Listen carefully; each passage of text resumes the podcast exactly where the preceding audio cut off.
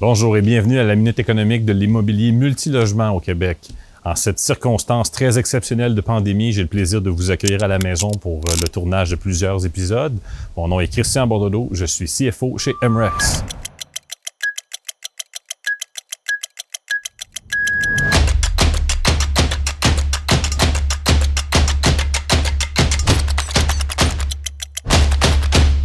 Aujourd'hui, la Minute économique, on va parler de l'effet d'une euh, crise économique ou d'une perturbation économique sur le marché de l'immobilier. Évidemment, le tout dans le contexte de ce qu'on vit avec la COVID. Donc, euh, qu'est-ce qui se produit lorsqu'on a une crise économique? Donc, tout d'abord, il y a différents types de crises économiques et il y a différents types d'interventions euh, de politique publique pendant ces crises économiques-là. ce qu'il faut comprendre, c'est que l'intervention de politique publique va avoir un effet sur évidemment ce qui se passe au niveau euh, économique et ça va être très, très important. Euh, donc, souvent, on va entendre parler peut-être des gens qui suivent ça attentivement de ce qu'on appelle le quantitative easing. Euh, on va parler de toutes sortes de programmes, d'injection de capitaux, des garanties de prêts. Actuellement, dans, le cadre de la COVID, on voit beaucoup de ça. Donc, il y a eu des injections pour aider finalement le, crédit à rester, à rester très fluide, à rester liquide. Et on a vu beaucoup de programmes. Donc, on parle au niveau fédéral, on parle de, la prestation canadienne d'urgence. Donc, pour les individus, on parle de différents programmes pour les entreprises euh, au niveau euh, fédéral, provincial, municipal, etc.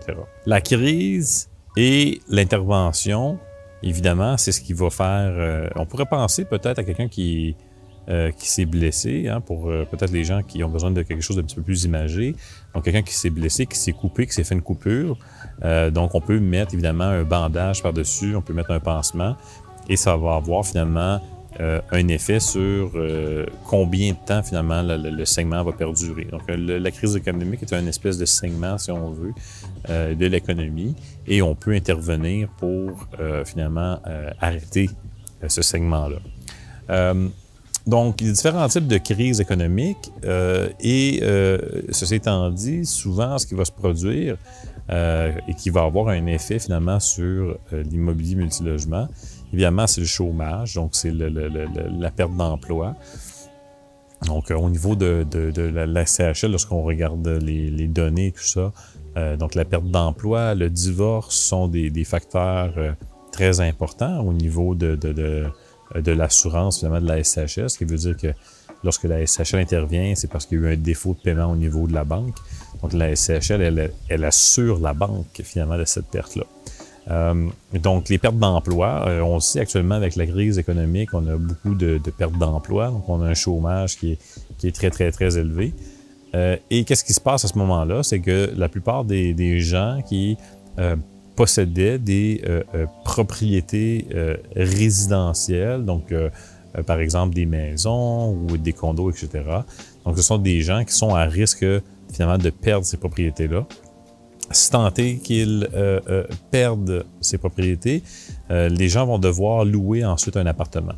Donc souvent lorsqu'on a des crises économiques, on a un déplacement finalement des clientèles euh, qui vont euh, finalement sortir du marché résidentiel et qui vont venir finalement dans le marché du multirésidentiel.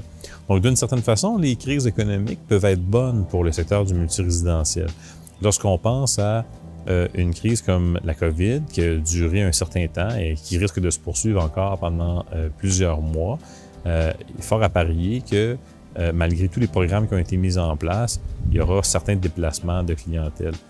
Évidemment, il y a beaucoup, beaucoup de programmes qui ont été mis en place. Donc, plusieurs personnes vont être capables d'attendre finalement que l'économie reprenne, euh, qu'on les rappelle pour leur emploi.